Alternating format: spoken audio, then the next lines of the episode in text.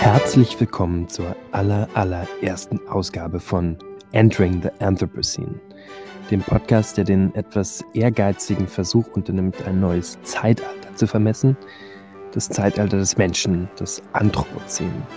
Das ist zugegebenermaßen ein merkwürdiges Wort und um mal besser zu verstehen, was damit gemeint ist, lasst uns mal auf eine Zeitreise gehen. Wir gehen in die Zukunft, nicht ein paar Jahre oder Jahrhunderte, sondern gleich ein paar Millionen Jahre. Stellt euch vor, ein Raumschiff landet auf der Erde und an Bord dieses Raumschiffs ist ein Haufen außerirdischer Archäologinnen. Und die fangen an, sich durch die Erdschichten zu graben, bis sie irgendwann so weit vorgekommen sind, dass sie in der Schicht sind, die unsere Gegenwart ist. Was finden sie? Wahrscheinlich, dass sich in unserer Gegenwart in extrem kurzer Zeit extrem viel verändert hat. Sie stoßen also zum Beispiel auf die Fundamente riesiger Städte. Sie finden Plastik, finden Stahl, finden Aluminium, also Materialien, die es vorher nicht gegeben hat. Sie entdecken, dass die chemische Konzentration der Erdatmosphäre innerhalb von ein paar Jahrzehnten sich schlagartig verändert hat, dass der pH-Wert der Ozeane aus dem Ruder gelaufen ist. Sie finden Knochen von Tieren wie Nashörnern, Elefanten, tasmanischen Tigern und Bisons, die dann aber plötzlich ziemlich plötzlich komplett verschwinden. Alien-ArchäologInnen entdecken mehr. Sie finden gigantische Staudämme, Landebahnen von Flugzeugen, Stromleitungen, die ganze Kontinente überspannen und begreifen, dass irgendetwas passiert sein muss, das grundlegend anders war als in der Zeit davor.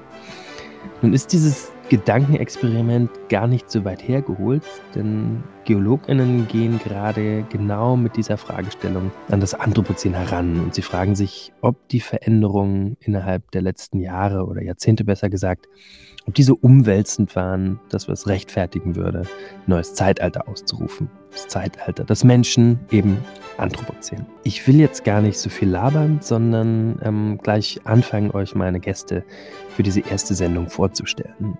Das ist zum einen Luisa Neubauer. Sie hat äh, Geografie in Göttingen studiert, beziehungsweise tut es immer noch, hat es geschafft, ihren Bachelor schneller zu machen als ich, obwohl sie ständig in Talkshows sitzt und den Leuten erklärt, warum Klimaschutz nicht nur ein persönliches Problem ist. Wenn man sie googelt, schlägt einem die Suchmaschine als Ergänzung vor Auto, Haus, Eltern, Vermögen, Figur, Vater, Kontakt, Freund, Größe. Well, vielleicht sprechen wir heute über Dinge mit ein bisschen mehr Inhalt und zwar mit meinem zweiten Gesprächspartner Bernd Ulrich, den ich schon ein bisschen länger kenne und immer ein bisschen einschüchternd fand, weil er so gut reden und noch besser schreiben kann, bis ich gecheckt habe, dass er eigentlich auch ganz nett ist. Bernd ist 1960 in Essen geboren und ein Kind des Ruhrgebiets und ein Boomer. Außerdem Schalke-Fan und Katholik. Ähm, Bernd hat lange das Berliner Büro und das Politikressort der Zeit geleitet und ist heute stellvertretender Chefredakteur. Bernd und Luisa verbindet nicht nur ein gemeinsames Interesse an Politik und Klima, sie haben auch zusammen ein Buch geschrieben. Und wir springen jetzt direkt rein in die Diskussion,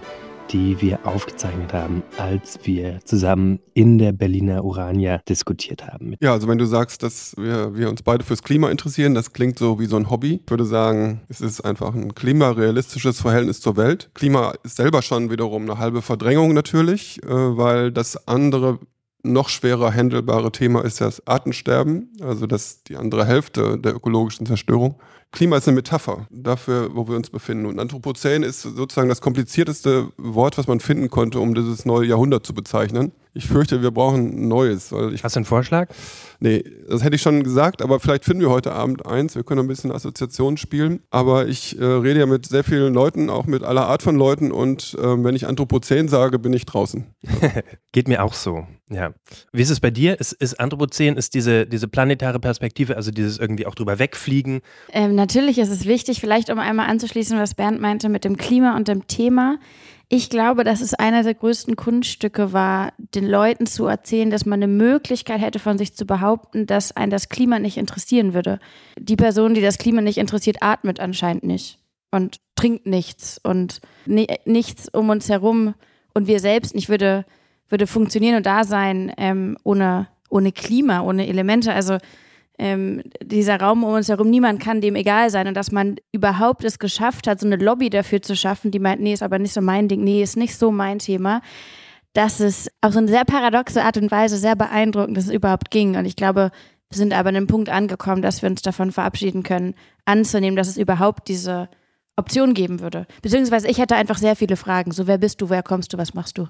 Und ich fand es interessant, als ich angefangen habe, vor ähm, sieben Jahren Geografie zu studieren, fing das gerade an, dass man anfing, im wissenschaftlichen Diskurs über das Anthropozän zu sprechen. Und damals wurde dann, gingen die ganzen Debatten darum, ähm, wann wurde der Mensch die mächtigste und gewaltvollste geologische Kraft der Welt. Und ich, ähm, ich fand es damals schon lustig, dass ich dachte, ähm, jetzt hat man irgendwie den Versuch gestartet, mal dieser, diesem Erdzeitalter einen neuen Namen zu geben. Aber statt darüber zu sprechen, was das für uns bedeutet, verfängt man sich in den Debatten, ob es jetzt damals oder damals oder damals eigentlich war.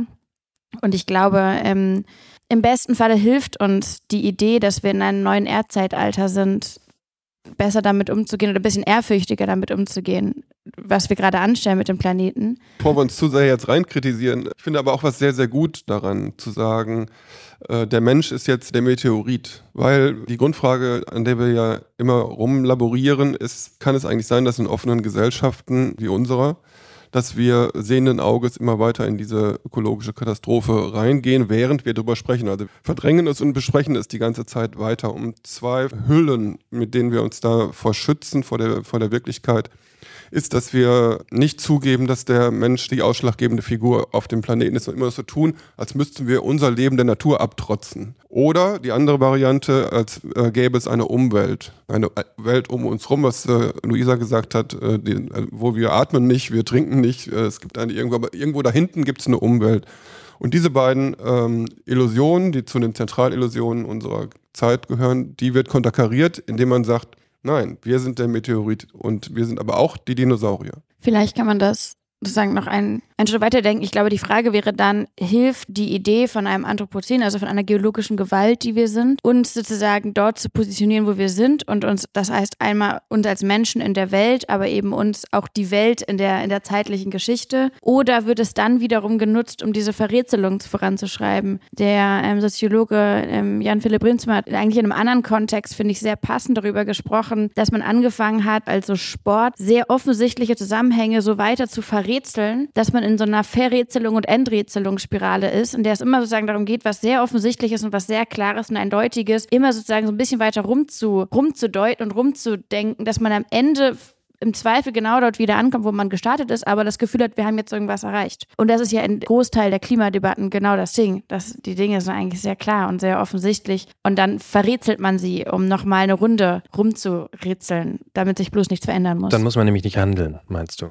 Handeln ist ja noch down the road. Davor wäre ja immer sowas wie irgendwie so ein so ein Reflexionsmoment. War das so klug die letzten 40 Jahre? Ähm, war es vielleicht ein bloßer politischer Fehler, so zu tun, als würde das Klima meine Partei nichts angehen?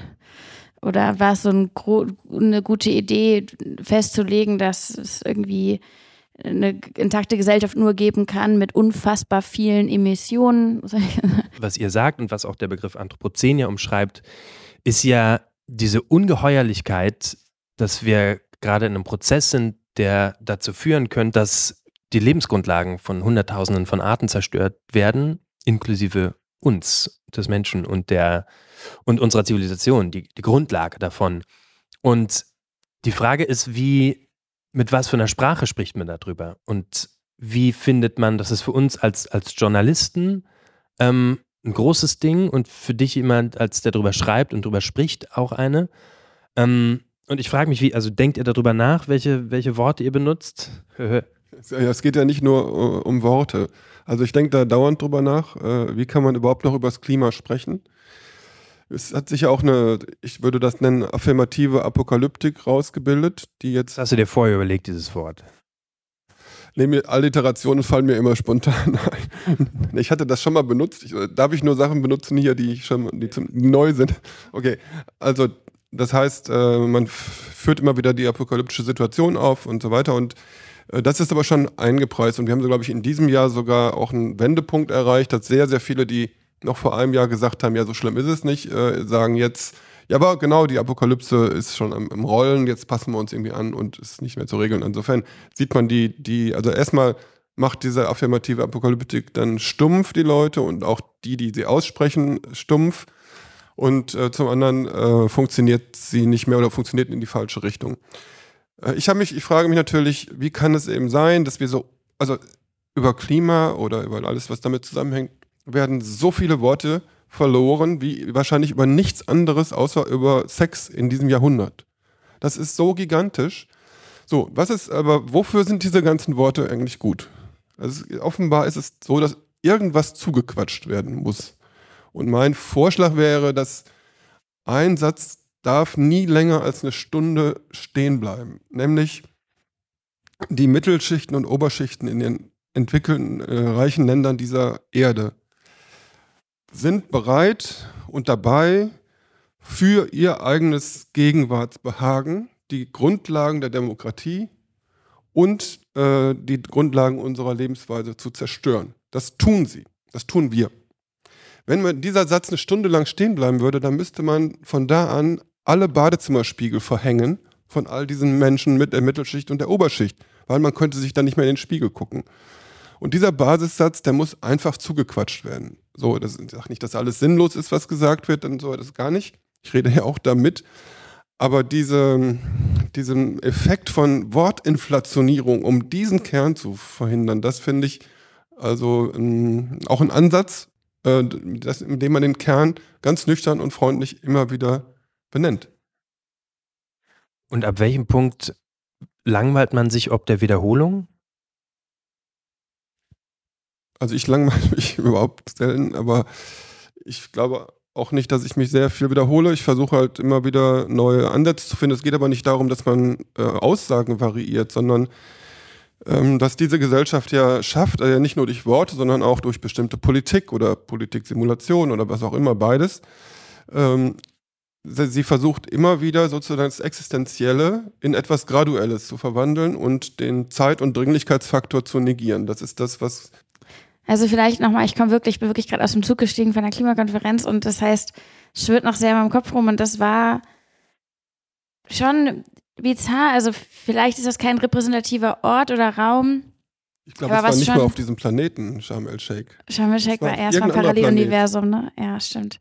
Ähm, absurd. Ähm, naja, ich habe damit John Kerry gesprochen und mit Franz Zimmermanns gesprochen, mit Olaf Scholz gesprochen und die Gespräche sind alle gleich verlaufen. Die funktionieren so. Warum machen Sie keinen Klimaschutz? Wir machen doch Klimaschutz, sagen wir, ja. Aber ähm, nicht schnell genug und also nicht schnell genug das Gute und zu schnell das Schlechte. Ähm, dann sagen sie, ja, aber wir machen ja eine Transformation, das muss sachte sein. John Kerry spricht dann von einem Gleitflug, fand ich ganz ästhetisch. Sagt, ja, wir machen einen Gleitflug auf den 1,5 Grad Fahrt. also, uh, ja. Je länger es gleitet, desto mehr 2,5 genau. Grad. ähm, das heißt, wir sind von Klimaschutz, Climate Action, sind wir schon, in einem Satz sind wir bei der Transformation angekommen. Und wenn man dann nur noch ein einziges Mal nachfragt, und sagt, ja, aber wie kann es sein? Auf der einen Seite sagen sich hier alle, wir wollen irgendwie raus den Fossilen. Gleichzeitig, ne, Deutschland ist der siebtgrößte Investor in fossile Infrastruktur weltweit. Also mit öffentlichen Geldern ist Deutschland auf Platz sieben, wenn es um fossile Infrastruktur geht, die, die von uns finanziert wird. Ähm, absolut irre. Und in den USA wird unglaublich viel an Kohle und, äh, und vor allem Öl- und Gasinfrastruktur expandiert. Und das heißt, wenn man noch einmal nachfragt und sagt, ja, aber wie passt das jetzt zusammen, selbst wenn man von der Transformation spricht, gerade jetzt werden ja diese Pfade losgetreten, in der aus dieser Hysterie heraus in der Energiekrise ein unglaubliches Überangebot geschaffen wird. Also man spricht von einer bis zu 500-prozentigen Überangebot bis 2030 nur an Erdgas, was jetzt an Kapazitäten freigetreten wird. Wenn man da noch einmal nachhakt, kommen Franz Timmermans, John Kerry und Olaf Scholz ohne dass man sich sozusagen, dass die, dass die in einem Raum sind, unabhängig voneinander bei der Industrie an. Und sagen, naja, wir müssen es jetzt ja gerade machen für die deutsche Industrie, für die europäische Industrie, für die US-amerikanische Industrie. Und wenn man dann fragt, Moment, wie kann es sein, dass ähm, man nicht eine Sekunde lang in Frage stellt, wie diese Industrie aufgebaut ist und was sie braucht, bevor man hier durch die Welt rennt und auf der einen Seite von Klima-Action spricht und auf der anderen Seite neue Kohle- und Gasverträge schließt, wenn man dann noch einmal weiter fragt, gucken einen alle so an und sagen, was? Wollt ihr also, ihr Klimaaktivisten, wollt ihr die Deindustrialisierung der, der europäischen Industrie, der deutschen Industrie, der US-amerikanischen Industrie?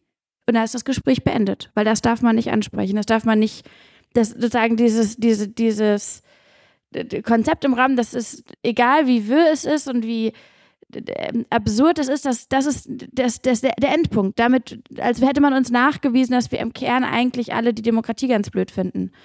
Oder ähm, im Kern eigentlich auch die Klimawissenschaft nicht, nicht anerkennen oder so. Ja. Ähm, es ist, ähm, es, ist, es ist bizarr. Und dann steht man da und fragt sich, Moment, womit kommt man denn hier eigentlich noch durch? Und was ist denn eigentlich, was muss denn noch passieren, bis man dann, wenn man schon da ist und im Raum ist mit den ganzen Leuten aus der ganzen Welt, bis man ein einziges Mal in Frage stellt, wie viel hier eigentlich verbraucht wird. Und es waren ähm, Aktivisten, vor allem aus afrikanischen Ländern, die das so auf den Punkt gebracht haben, weil die haben gesagt, Deutschland schließt jetzt zum Beispiel einen neuen Gasvertrag oder möchte das machen mit dem Senegal. Im Senegal wird ist jeder sechste Beruf ähm, hat mit der Fischerei zu tun. Wenn man da jetzt ein neues Gaskraft, ähm, ein Gasfeld auf der See aufmacht, dann wissen wir genau, was mit den Fischereien da passiert. Das heißt, vordergründig schafft man einen neuen Gasdeal, hintergründig neue Fluchtursachen. Ähm, und die gucken uns an und sagen dann, was für eine Einstellung ist es eigentlich, was für ein Moralverständnis ist es, was für ein Weltverständnis ist es, dass jetzt die Menschen, die, die Fischer in Senegal, dafür bezahlen müssen, dass Deutschland die eigene Energiepolitik so verschissen hat. Was ist das für ein Verständnis? Und da landet man eben ganz schnell bei einem unglaublich, bei einem, beim unglaublichen wütenden realen Energiekolonialismus, mit dem jetzt gerade aus dieser Krise heraus etwas ganz Neues losgetreten wird, was so viel von den wichtigen Schritten, die in den letzten Jahren gegangen wurden, ähm, ja, über, überdeckt. Und das heißt nicht, und ich glaube, da hast du total recht, man, ich glaube, im besten Falle kann unglaublich viel Wichtiges jetzt gerade entstehen, weil man realistischer wird, was die Zerstörung anbetrifft und weil der Druck steigt, aus den fossilen Energien rauszusteigen und all diese Sachen.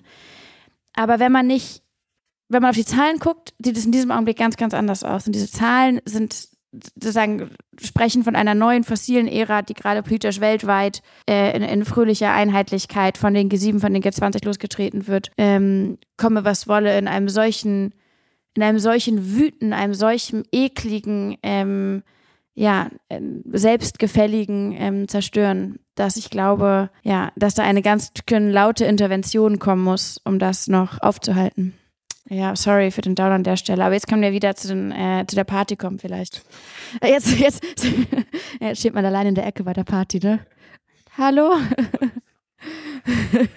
ich erzähle das ein bisschen, weil ich fand es auch irre und ich fand es, deswegen, ich war ganz, es war eine absurde Klimakonferenz, aber ich war auch so froh, da zu sein, um das mal anzuhören. Und um da zu sitzen und das ins Gesicht gepfeffert zu bekommen, weil irgendwer muss das ins Gesicht gepfeffert bekommen. Und ähm, es geht dann auch in meinen Augen nicht mehr um das Spiegelbild, was man verhängen muss. Es geht auch um die Frage, ne, wem kann ich eigentlich noch in die, Welt, in die Augen gucken auf der Welt? Wem können wir noch in die Augen gucken?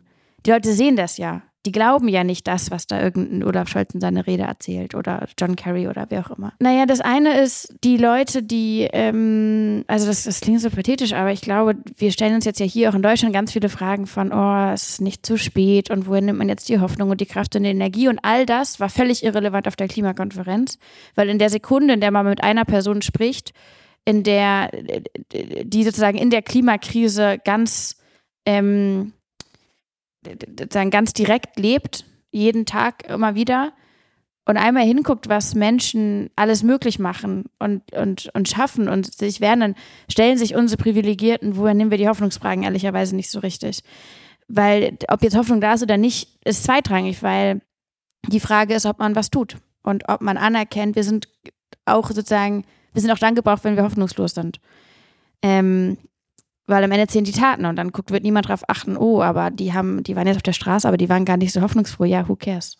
So, das ist, und das fand ich war ähm, wichtig und was natürlich total beeindruckend ist und für mich das, ähm, das Bejahendste und das, ähm, äh, sagen, das, das Wohltuendste und Heilendste überhaupt ist natürlich die Erfahrung, dass dieses ganze Rumgerätsel, ähm, das ganze Geschwurbel, das ganze Verstellung, Verstellereien, Dings, all das kommt natürlich nicht an bei den Leuten, die äh, sagen, die auf jedem Kontinent praktisch gerade sagen, Leute, unsere Zeit ist jetzt mal gekommen Und ihr wolltet hier eure fossile Party machen, habt ihr gemacht. Danke für nichts. Und jetzt aber mal gut. Und jetzt ähm, nehmen wir die Sachen in die Hand. Und das geht nicht von alleine, das darf man nicht glorifizieren, aber da steckt eine unglaubliche Kraft drin. Und ich denke an indigene Gruppen, die gerade überall auf der Welt vor Gericht ziehen und ihre Rechte einklagen und teilweise und immer mehr auch mit Erfolg. Die lassen sich nicht lumpen, lassen sich nicht kleinkriegen. Und denen ist es völlig egal, ob nochmal irgendwer hinreist und pro forma sagt, ja, wir wollen doch auch ein bisschen. Die sagen, nee, wir sind uns vor Gericht, danke. Und das ist auch gut so. Ja. Ging mir auch so, ich war für eine Recherche im Pazifik und was man, was man da spürt, ist diese unglaubliche Resilienz von, von Menschen, die konfrontiert werden damit, dass ihre Inseln in wenigen Jahrzehnten absaufen oder ihnen das Trinkwasser versalzt und sie keine Ernten mehr haben und so. Und die sich aber auf eine ganz pragmatische Art und Weise mit dieser Debatte außen oder mit, mit der Klimarealität auseinandersetzen und sich diese Fragen nicht stellen, die wir uns stellen hier. Und das ist, mir, mir geht es tatsächlich oft auch so, dass da, dass da Hoffnungsmomente sind, weil du denkst, ah, okay, du kannst dich dem auch ganz pragmatisch stellen ähm, und trotzdem alles dafür tun. Und was mir auch auffällt bei diesen, bei diesen Reisen, die ich mache in meiner Arbeit, ist, eine, eine viel stärkere, viel stärkeres Moment von, von, keine Ahnung, sowas wie Selbstwirksamkeit und von ähm, ich habe dem etwas entgegenzusetzen. Und ich treffe viele Menschen, die dem nicht so ausgeliefert sind, wie wir das oft auch irgendwie so annehmen. Ne? Es gibt ja irgendwie so ein paar Bilder davon, was die Klimakrise mit Menschen macht. Und dann sieht das werden, sind auch Bilder, die reproduziert werden. Das sind Flutopfer oder dieses klassische Bild von den Atollen, die untergehen und so. Und man sieht dann darin eigentlich immer nur Menschen, die dem ausgeliefert sind und die dem, die dem nichts entgegenzusetzen haben. Und das stimmt aber auch einfach nicht. Also es gibt ganz viele Beispiele von Resilienz und von Anpassung und von sich dem nicht so fügen, ähm, wenn man hinguckt. Und was ich mich gefragt habe, und du hast es schon gesagt in deiner, in, in, dem, was du gesagt hast, was du auf der Klimakonferenz gemacht hast, ähm, mein Eindruck ist, dass, dass ihr mit Fridays das verstärkt versucht, Menschen eine Bühne zu geben, die die hier in der Öffentlichkeit nicht unbedingt haben und ja auch einfach eure Plattform benutzt, um Leute hier hinzuholen und sie einfach so, so ein bisschen so Realität reinclashen lassen. Ja, auf jeden Fall. Ich glaube, man muss ein bisschen aufpassen. Wir haben auch schon darüber geschrieben oder gesprochen in unserem Buch. Ich glaube, man muss ein bisschen aufpassen, dass man den Sprech der Aktivistin nicht so eventisiert. Also sagt, super, und jetzt kommt noch mal eine Aktivistin, Programmpunkt 15b, jetzt kommt noch mal eine Aktivistin und sagt uns allen, wie schlecht wir sind. Und dann klatschen wir und dann geht es weiter, als wäre nichts. Und das ist auch eine Tendenz, die wir sehen, dass sich, dass, ne, dass dieses Einhegen unglaublich, ähm, unglaublich gut funktioniert. Und dann lädt man noch mal jemanden ein, das ist irgendwie für alle so ein bisschen spicy. Ähm, und krass, die kommt aus einem anderen Teil der Welt. Ach, wirklich? Und es war ganz schwer mit der Schulbildung für dich. Erzähl uns mehr. Also da gibt es auch schnell etwas in, in, der, in dem Versuch, eine Augenhöhe und einen, und einen sozusagen offenen Raum zu schaffen, gibt es auch schnell etwas sehr Herablassendes und was sehr, ähm, ja, etwas ähm, sozusagen sehr kontraproduktiv umschlingendes. Aber wenn es geht, das ist natürlich, ähm, also oder anders, ich glaube, in diesem Moment, in dem es, äh, in, in, in, dem jeder Materialfluss, Stofffluss, alles, was wir morgens auf dem Frühstückstisch haben, auf, von vier verschiedenen Kontinenten kommt, wo alles so globalisiert ist, ist es so merkwürdig anzunehmen, dass wir nicht auch, oder anders, macht sich diese Lücke auf, die da ist zwischen den globalisierten Materialflüssen und Stoffflüssen auf der einen Seite und den so schockierend wenig globalisierten Moralflüssen, wenn man das so sagen kann. Also diese Möglichkeit in Deutschland eine politische Debatte zu führen, die eigentlich so viele Menschen auf der Welt tangiert, ohne dass diese Menschen eine einzige Sekunde eine Rolle spielen. Und das ähm, ne, ist gefährlich. Und was das bedeutet, zeigt vielleicht unsere Energiepolitik am besten. Ähm, in dem Augenblick, wo man meint, wir können die Welt verhandeln, ohne die Welt sozusagen eine Sekunde auch dann mal anzugucken in ihrer, in ihrer Wirklichkeit und ihrer Fassung, dann entstehen halt eben ganz, ganz gefährliche Dinge. Und das heißt, dem probieren wir etwas entgegenzusetzen, indem wir das zum Beispiel nicht aktivistische Stimmen tun, indem wir diese, diese Tendenz, nur den Teil der Wirklichkeit anzuerkennen, der einem gerade irgendwie gelegen kommt, ähm, widersprechen, solche Sachen. Und das ist natürlich auch, ist auch in meinen Augen ein sehr wichtiger Reality-Check für diverse Minister in unserer Regierung, die ja bis heute meinen, dass anscheinend, dass Deutschland eigentlich schon auch irgendwie der Taktgeber ist für alles andere, was auf der Welt passiert. Ähm, ne, wenn die Energiewende weltweit die macht, wird man dann in unserem Tempo machen. Der Finanzminister ein super gutes Beispiel dafür, ähm, der dann sozusagen meint, nee, in Deutschland ist ja alles super und wir machen das genau so schnell, wie man es hier machen kann, zum Beispiel irgendwie mit der grünen Ökonomie. Ähm, und dann nicht hören, wenn man sagt, Leute, ehrlicherweise in den USA schaffen sie gerade irgendwie, probieren sie zumindest gerade irgendwie einen neuen ökologischen Mittelstand aufzubauen. Wo ist denn das Gegenmodell hier in Deutschland? Wo sind die Gelder dafür? Wo, ist, wo passiert die Industrialisierung hier auf eine ökologische Art und Weise? Und man dann denkt, was ist das hier für ein Paralleluniversum, das wir hier bespielen? Auch das ist ja ein wichtiger Teil davon. Ich möchte noch mal einen ganz anderen Begriff in die Diskussion mit einbringen, nämlich den Begriff Biodiversität. Das ist auch ein blöder Name, aber letztlich bedeutet er nichts anderes als die gesamte Vielfalt der Tiere, Pflanzen, Pilze, Lebensräume und auch der Gene auf diesem Planeten. Im Gegensatz zur Klimakrise wird über die Naturkrise nicht so viel berichtet, obwohl beides ganz eng miteinander verbunden ist. Ein Beispiel? Durch den Klimawandel verschieben sich die Lebensräume von Tieren. Um überleben zu können, müssen sie jedes Jahr ein Stückchen weiter Richtung Nord- oder Südpol ziehen oder auf die Berge, wo es kälter ist. Ein Forscher hat einmal gesagt, dass die Klimakrise wie ein riesiger Mixer sei, der das Artengefüge auf der Welt durcheinanderwirbelt. Gleichzeitig können gesunde Ökosysteme besser mit Klimaschwankungen umgehen. In Deutschland etwa überstehen Mischwälder Trockenperioden besser als Monokulturen aus Fichten oder Kiefern, die dann auch schneller Waldbränden zum Opfer fallen. Mein Punkt ist, diese beiden Krisen lassen sich nicht voneinander trennen und doch ist die Klimakrise tägliches Gesprächsthema und ein Politikum, während das Verschwinden der Natur immer nur ein Randthema bleibt. Da gibt es auch Studien zu, das kann man auch an Zahlen belegen, wie häufig darüber berichtet wird zum Beispiel. Dabei passiert aber gleichzeitig unglaublich viel. Im Dezember wurden in kanadischen Montreal ein Abkommen beschlossen, in dem steht, dass bis 2030 30 Prozent der Meere und des Landes unter Schutz stehen sollen.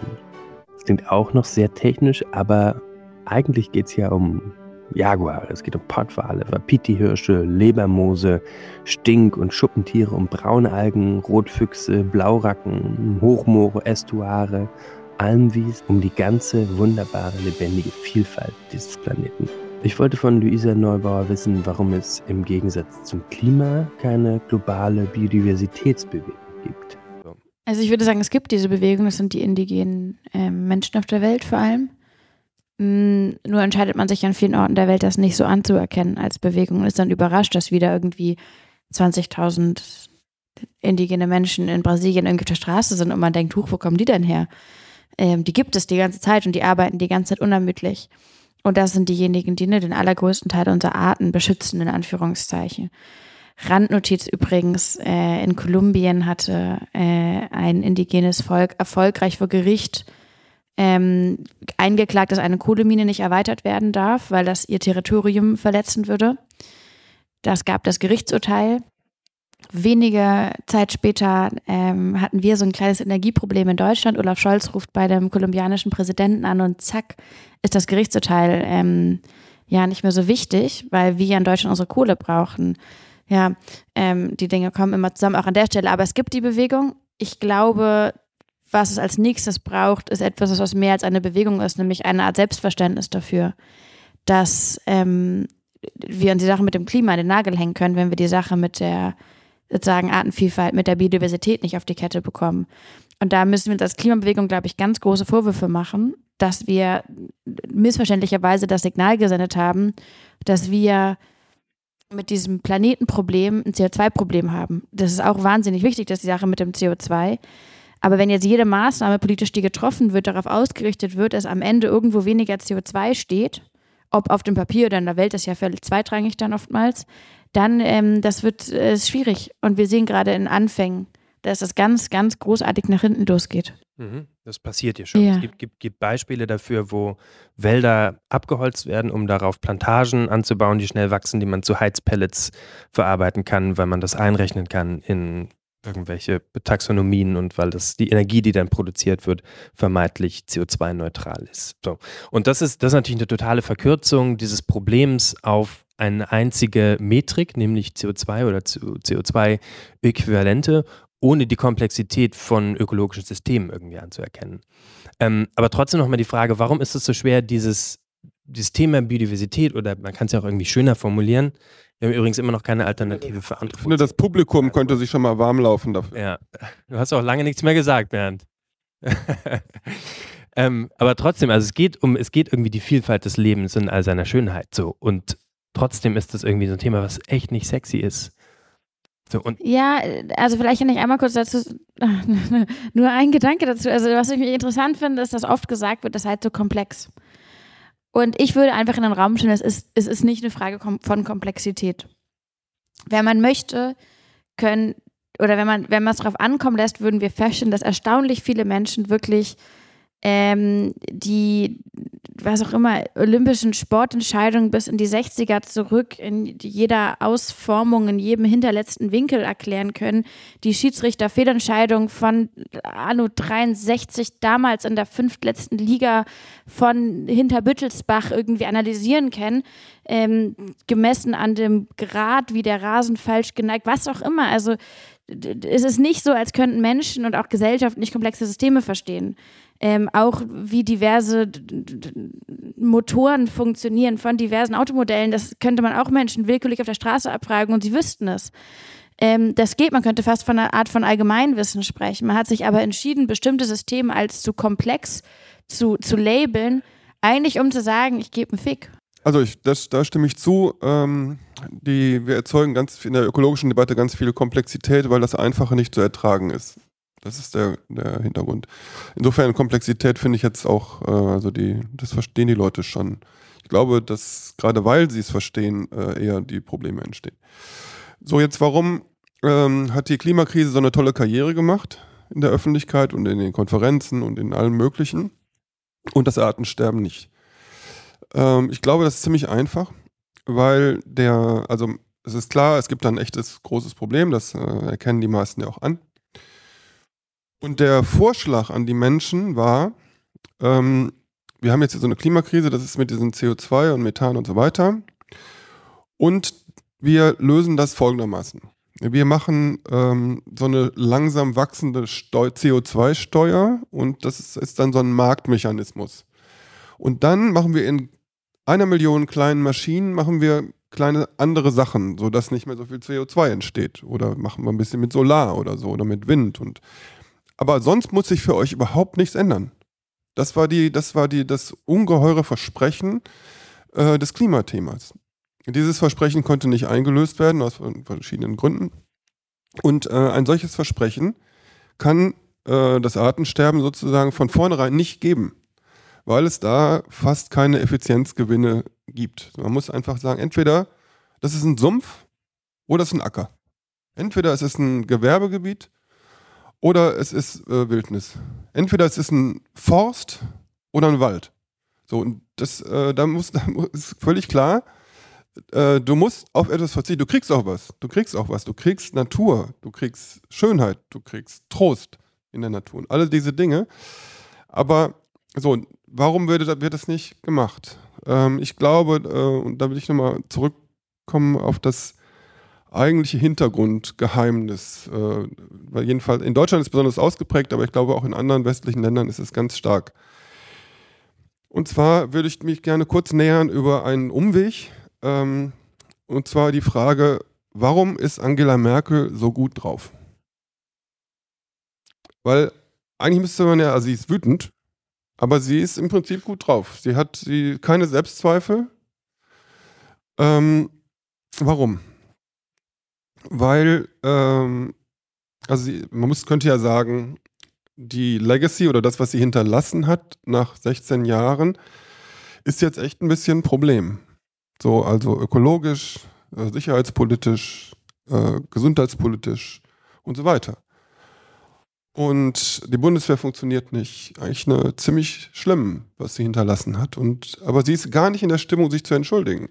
Einmal das, liegt das natürlich daran, dass sie sagen kann, an jedem beliebigen Punkt ich konnte gar nicht anders entscheiden, weil sie weiß ja, dann war noch der Dings, dann kam der andere noch rein und so weiter. Das ist der ein Grund. Aber der zweite Grund ist, sie hat ein Geheimnis, was also sie, sie weiß was, was wir nicht wissen, was wir, was sie nicht, was nicht ausgesprochen werden kann. Und dieses Geheimnis teilt sie mit allen äh, wichtigen PolitikerInnen. Und das Geheimnis ist, wenn diese scheiß Deutschen nicht ständig mit Wohlstand bespielt werden, dann rasten sie aus. Alles, was ich mache, ist im Prinzip vorauseilender Antifaschismus.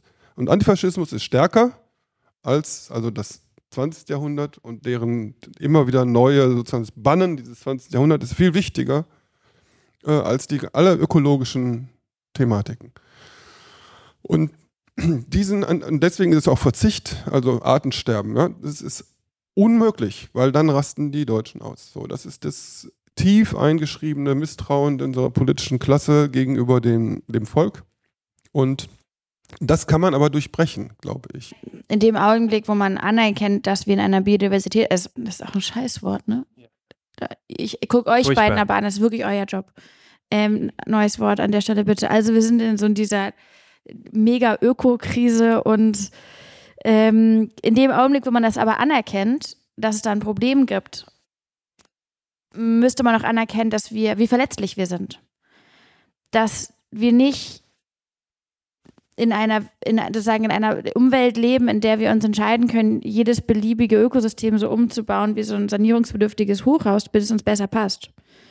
Sondern dass wir abhängig sind, richtig doll abhängig sind, ganz tiefgreifend abhängig sind. Und das geht an die Wurzeln zurück von Wohlstands- und Wachstumssystemen, denn in keinem sozusagen, sozusagen ökonomischen System, in dem man normalerweise irgendwie das Wohlstand eines Landes berechnet, werden Ökosystemdienstleistungen, auch so, so ein neues Wort, ne?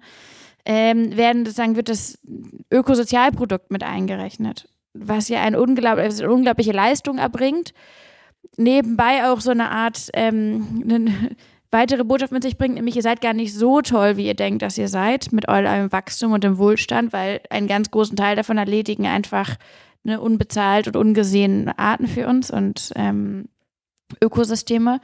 Aber all das stellt natürlich auch ganz viele Grundlagen in Frage, auf der Politik gemacht wird, auf der wir auf die Welt gucken. Ähm, und das ist interessant, weil du von Merkel gesprochen hast. In dem Augenblick, wo wir dann sagen, okay, es gibt da diese Mega-Öko-Krise und die heißt, wir werden nicht einfach alles, was wir jetzt machen, genauso weitermachen können, nur ein bisschen grüner, ob es jetzt real grüner ist, grüner angestrichen oder grüner gerechnet, lassen wir dann offen, sondern wir müssen substanziell was verändern. Ähm, wird eben auch ganz viel vom, sozusagen von einem sehr deutschen Wohlstands- und Wohlergehensverständnis in Frage gestellt. Stichwort Autos. Ähm, ich bin auf der Reise zur Klimakonferenz bin ich durch Serbien gefahren. Und ähm, Serbien ist ein wahnsinnig interessantes Land aus verschiedenen Gründen, unter anderem, weil da so viel Lithium ist in Serbien und zwar un, äh, un, ungefördertes Lithium bisher. Und Lithium brauchen wir wahnsinnig dringend, um ganz, ganz viele E-Autos durch Deutschland fahren zu lassen. Und ähm, es ist jetzt kein Zufall, dass Merkel ganz kurz bevor ihre ähm, letzte Legislatur zu Ende war, nochmal nach Serbien gereist ist und gesagt hat, Leute, das Lithium hier, das ist ja wirklich eine klasse Veranstaltung.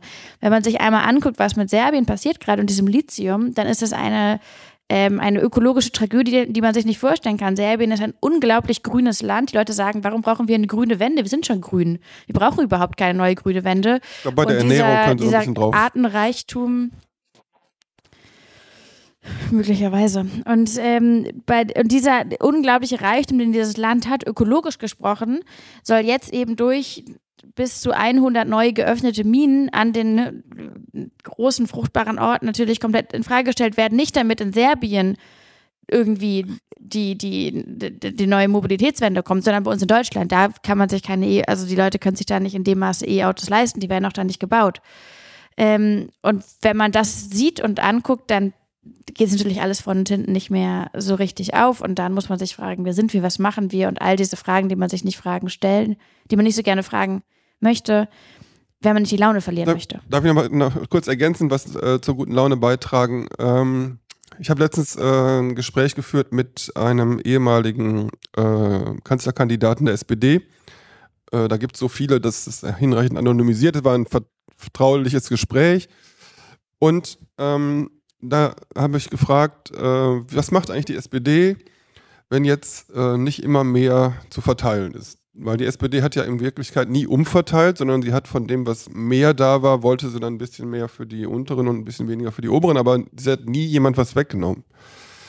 Was machen Sie denn jetzt, wenn das nicht mehr möglich ist? Und dann guckt er mich so an, weil ich, ich wusste ja, das ist Bernd Ulrich, dann sagt er, ja, die ökologischen Grenzen des Wachstums, das ist wirklich, also wir haben das auf dem Schirm, hat er gesagt.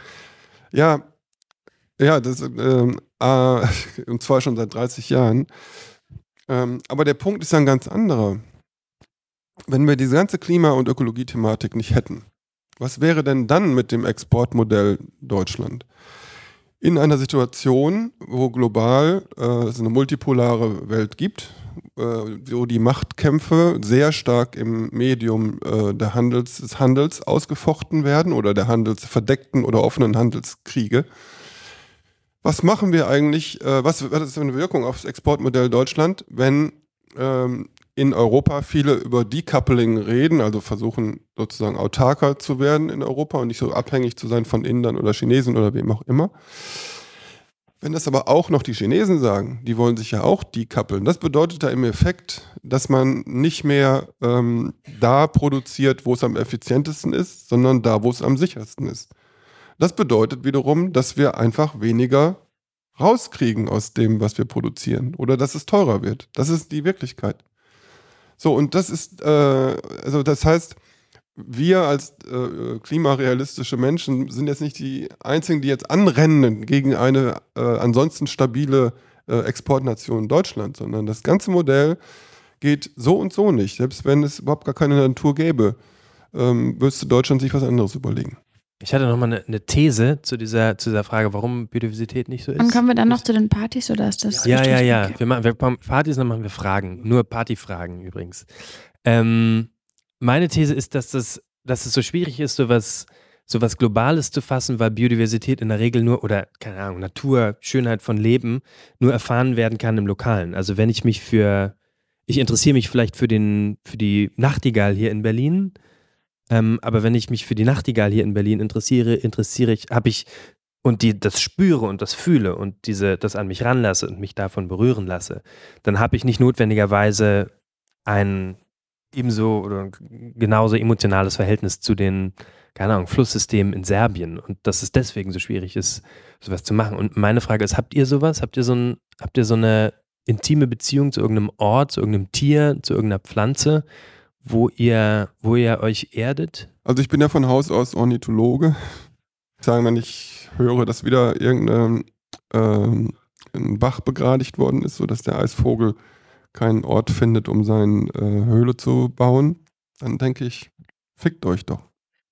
Und hast du so einen Ort, wo du, wo du diese, diese Connection, also klingt, diese Frage klingt so esoterisch und das ist, glaube ich, ein Teil des, Teil des Problems, weil es so schwierig ist, über diese Beziehung, die wir irgendwie zu unserer Mitwelt haben, in einer Art und Weise in diesen politischen Diskussionen zu sprechen, die irgendwie nicht albern klingt, habe ich oft das Gefühl. Und irgendwie, mir geht es auch als, als Journalist, der über das Artensterben schreibt, manchmal so, dass ich das Gefühl habe, ich muss den Leuten erstmal sagen, ey, das ist wichtig, dieses Tier oder dieses Ökosystem oder dieser Vogel, dieser Eisvogel, der ist nicht nur irgendwie niedlich und schön, sondern der hat eine Relevanz und das ist politisch, so political animal in einem anderen Sinne. So. Und also genau diese, diese Schwierigkeit darüber, eine Sprache zu finden, die dem gerecht wird. Darüber denke ich nach. Willst du noch eine Runde über deinen Ort nachdenken? Ich muss leider zugeben, ich habe momentan zwei kleine Kinder und mit denen in die Natur zu gehen, ist eine sehr stationäre Veranstaltung. Ähm, ich, ich würde, glaube ich, ein bisschen widersprechen, wenn man sozusagen, wenn, wenn wir einmal alle ganz kurz an einen schönen Moment in unserer Jugend nachdenken, das war ja für die meisten von uns erst gestern, ähm, so ein schöner Moment, was fällt an einem ein? Dann liegt man im Gras und es riecht gut. Man liegt am Meer und die Wellen schlagen. Man geht durch den Wald und nimmt irgendwelche Drogen, was auch immer. Also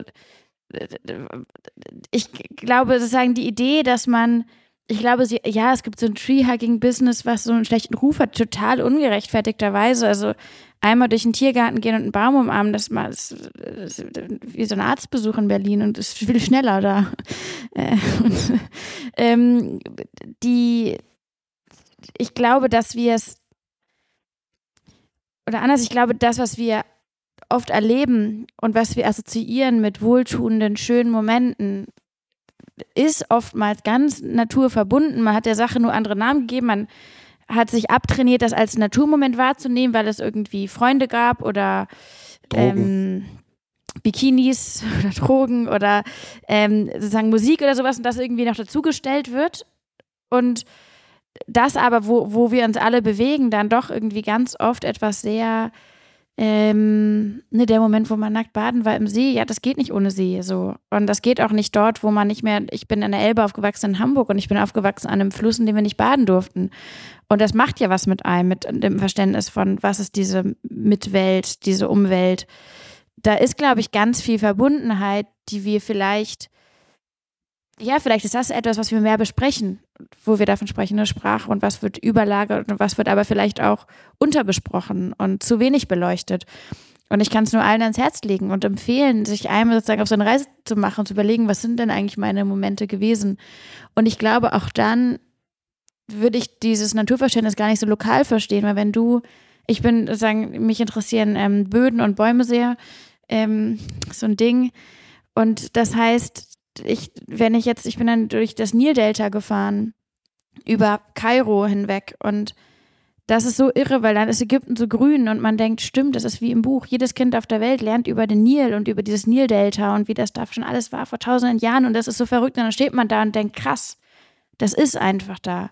Und man sieht, wie die Siedlungen von rechts und links in dieses Delta reinkriechen und alles immer mehr nehmen. Und man weiß, das ist total bescheuert, weil das Delta macht dieses Land zu dem, was es ist und diese Region und die Menschen. Und das ist so offensichtlich. Und man, man, man guckt die Bäume an man, die, und man fässt die an oder und man erkennt so sozusagen, ohne dass es viele Worte dafür braucht und viele Erklärungen braucht, warum es sinnhaft ist.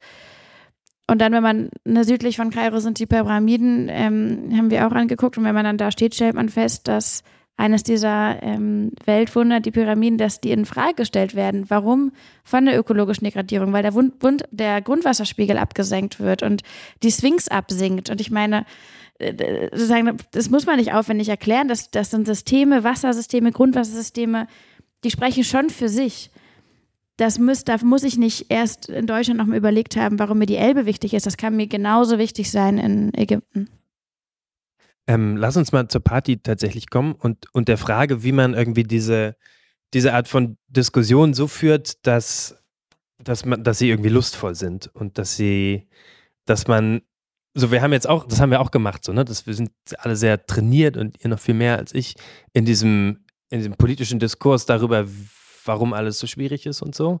Ähm, was sind so eure als, als Diskurstiere, eure Antworten darauf, wie das, wie man es schaffen kann, das lustvoll zu machen?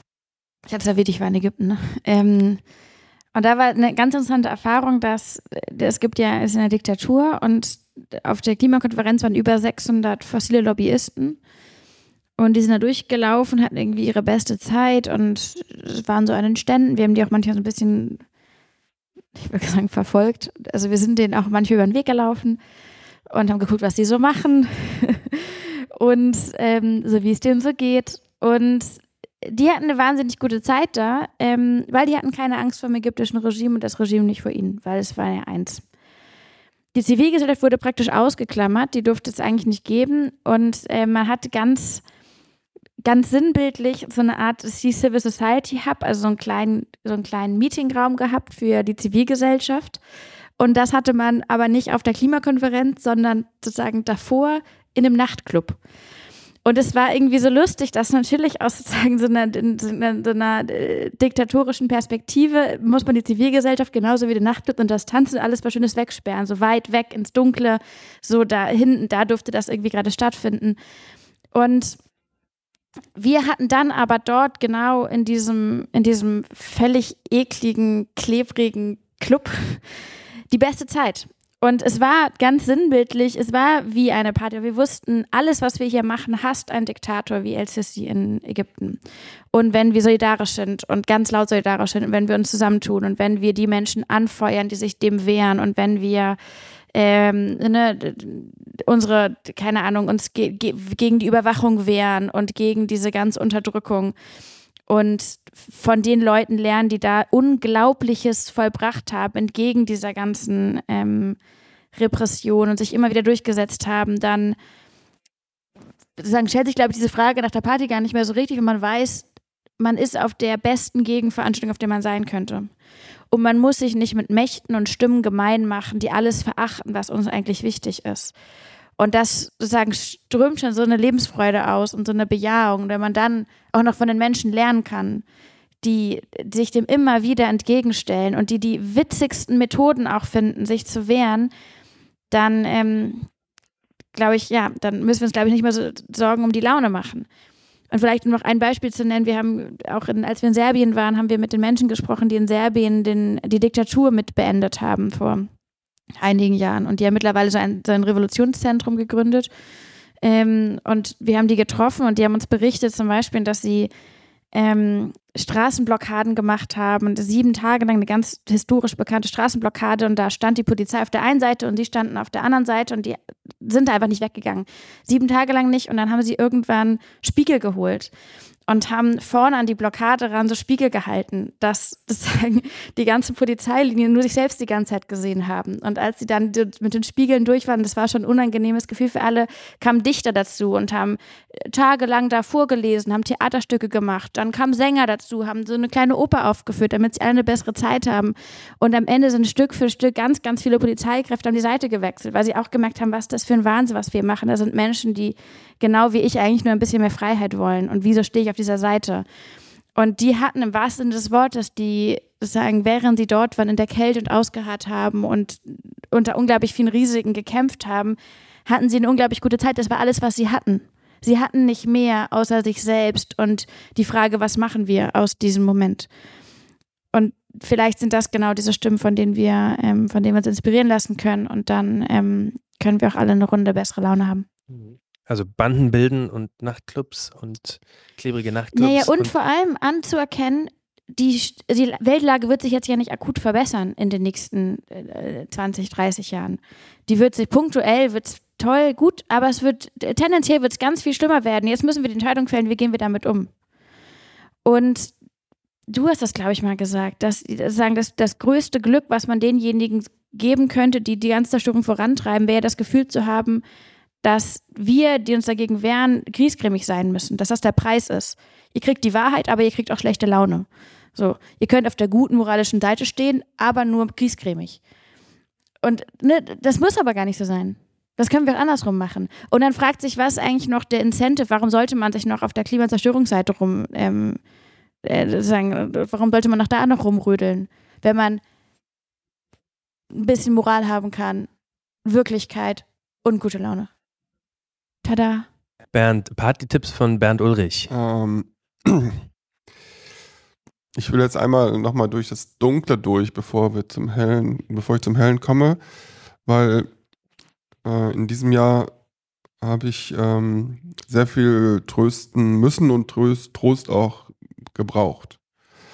Und ich glaube, dass sehr viele, jedenfalls in Deutschland, ähm, in der Postnormalität angekommen sind. Also sehr viele glauben nicht mehr, dass es irgendwie wieder normal wird oder so, sondern dass das jetzt der neue Modus ist mit den multiplen Krisen.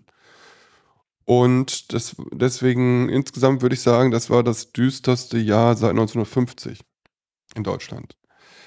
Ähm, es hat auch positive Sachen gegeben, einige habe ich davon schon aufgezählt. Ähm, so, was, was passiert jetzt dann aus diesem Jahr heraus?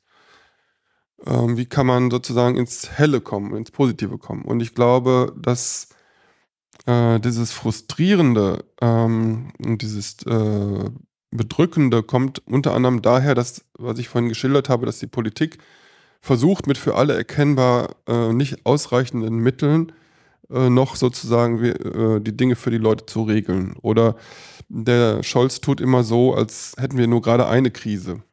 Das sind aber sieben oder acht, je nachdem, wie man rechnet. Da müssen wir jetzt nicht ähm, zu kleinteilig werden.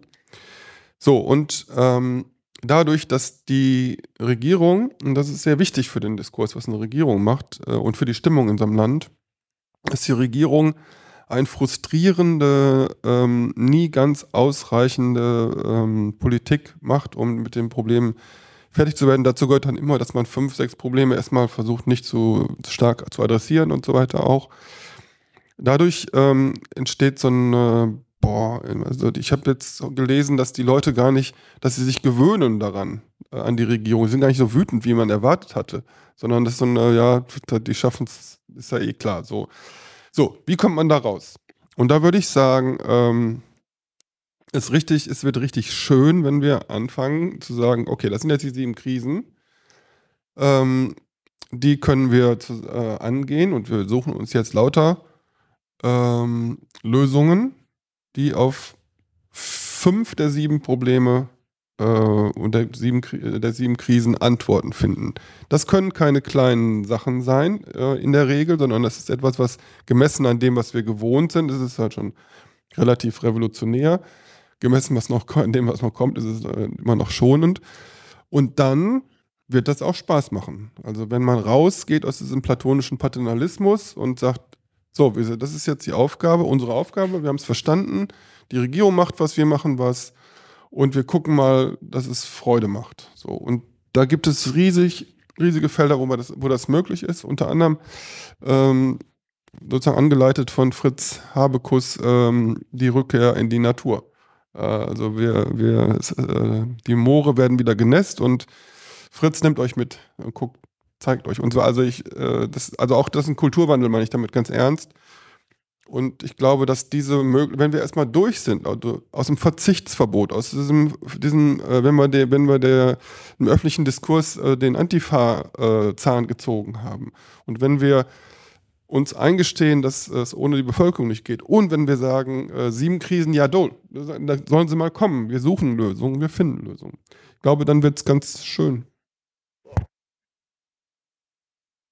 Ich will da gar nicht, gar nicht mehr so viel sagen dazu, weil das Kann jetzt ich was irgendwie. dazu sagen? Ne? Ja, gerne. Und dann machen, glaub, machen wir aber ja, Fragen. Weil ich glaube, vielleicht um so dieser, du hast über das schwere Jahr gesprochen und ich kann es jetzt schlecht gegen 1950 stellen. Ähm, Ich, äh, da war auch das Bernd noch nicht Gründen du auch geboren. nicht eigentlich, ne? Die Aber hast Boomer haben nicht alles schon erlebt, sondern manches lesen wir auch einfach nach. Erfrischend ehrlich. ähm, das Lebensgefühl ist aber ein anderes. Ne? Ähm, die, ich glaube, eine Sache, die, die dieses Jahr vielleicht auch so bedrückt hat, ist, dass sich viele Menschen, dass vielen Menschen bewusst geworden ist, dass man, dass es nicht mehr darum geht, dass man anfängt, was Gutes zu tun. Leute fragen ganz oft, oh, wie kann ich denn anfangen, mich zu engagieren? Und die Antwort ist ja, wir sind alle schon engagiert. Man ist, die Frage ist nur, auf welcher Seite.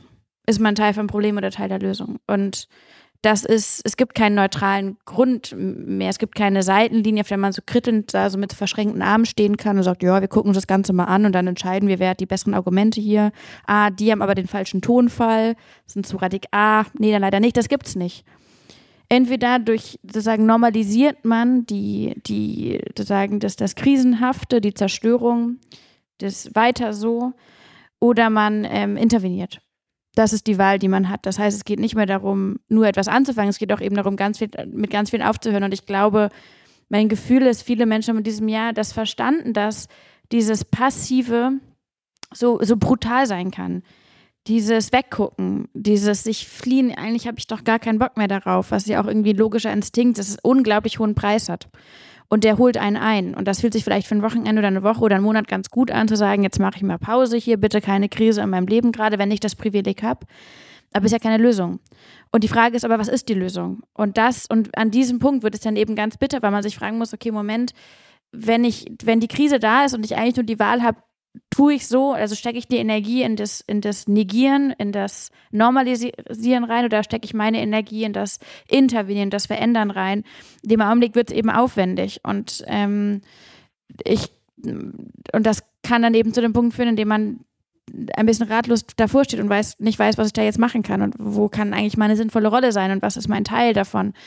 Und das macht es hart und schwer und im besten Falle aber, und da bin ich ganz bei, äh, bei dir, Bernd, kommt in dem Zuge aber ganz viel Erkenntnis und ganz viel loslegen und ganz viel machen und dann stellt man fest, hm, ich kenne eigentlich ganz schön viele Leute, die schon was tun. Und ich kann mich vielleicht einfach mal auch eine Runde anschließen. Ich habe in der vergangenen Stunde eine ganze Menge gelernt und will jetzt zum Schluss nochmal den Satz wiederholen, den Bernd ganz am Anfang zitiert hat. Die Mittel- und Oberschichten in den entwickelten, reichen Ländern dieser Erde sind bereit, für ihre eigene Bequemlichkeit die Grundlagen der Demokratie und die Grundlagen unserer Lebensweise zu zerstören. Ein Beispiel dazu kam von Luisa, als sie über den Gasdeal zwischen Deutschland und dem Senegal sprach, wo vor der Küste Erdgas gefördert werden soll und das natürlich Folgen für die Fischer vor Ort hat. Man kann also das eine nicht vom anderen trennen, das Klima nicht von der Natur, die Politik hier in Deutschland nicht vom Leben der Menschen auf einem anderen Kontinent. Aber, und das war für mich eine wichtige Erkenntnis, diese Betonung der Komplexität kann auch eine Verschleierungstaktik sein. Denn oft sind die Dinge viel einfacher, als sie scheinen. Und dann ist die Beschwörung einer vermeintlichen Komplexität auch eine Nebelkerze, um nicht sehen zu wollen, was eigentlich ganz offen zutage liegt. Ich hoffe, dass euch diese erste Ausgabe von Entering the Anthropocene euch gefallen hat. Wenn ihr wollt, dann könnt ihr in die anderen Folgen mit reinhören. Zu Gast werden unter anderem Kira Finke sein, die erforscht, wie Klima und Migration zusammenhängen, die internationale Bestseller-Autorin Andrea Wulff, die Transformationsforscherin Maya Göpel und der Journalist und Autor Mohamed Amjahid. Mir bleibt zum Schluss nur noch zu danken den Leuten, die diesen Podcast möglich gemacht haben, Entering the Anthropocene ist im Rahmen von Stadtnatur Berlin Ökologisch Denken entstanden, einem Projekt der Urania Berlin, gefördert von der Senatsverwaltung für Umwelt, Mobilität, Verbraucher und Klimaschutz des Landes Berlin. Also, ich freue mich, dass ihr zugehört habt und bis bald. Ciao.